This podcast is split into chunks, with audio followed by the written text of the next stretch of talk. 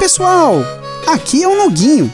Ontem, a turma e eu participamos da festa de aniversário mais legal de todas.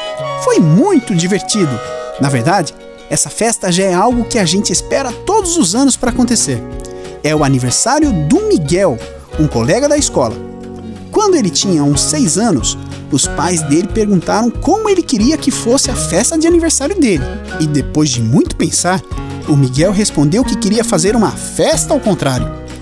Na hora, os pais não entenderam muito o que ele quis dizer com isso, mas depois o Miguel explicou que era assim. Em vez de fazer um festão para chamar os amigos e ganhar um monte de presentes, ele queria fazer um festão em um abrigo e chamar os amigos para levar presentes para as crianças desse abrigo. É que todos os dias, quando Miguel ia para a escola, ele passava bem em frente a um abrigo de crianças e ele sempre ficava preocupado pensando nelas. Então, fazer essa festa ao contrário foi uma ideia que ele teve para ajudar. Que ideia ótima, não é mesmo?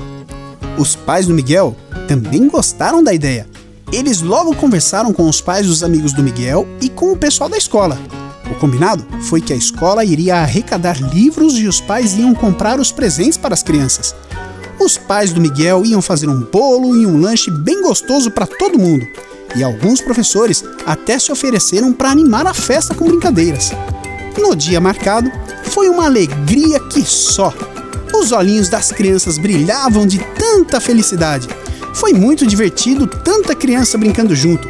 E depois desse dia, todo ano o Miguel faz a mesma festa. A ideia dele até se espalhou e mais colegas também decidiram fazer uma festa ao contrário, para levar alegria para outras pessoas.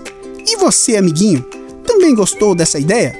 Que tal combinar com seus pais e chamar os seus amigos para uma festa ao contrário?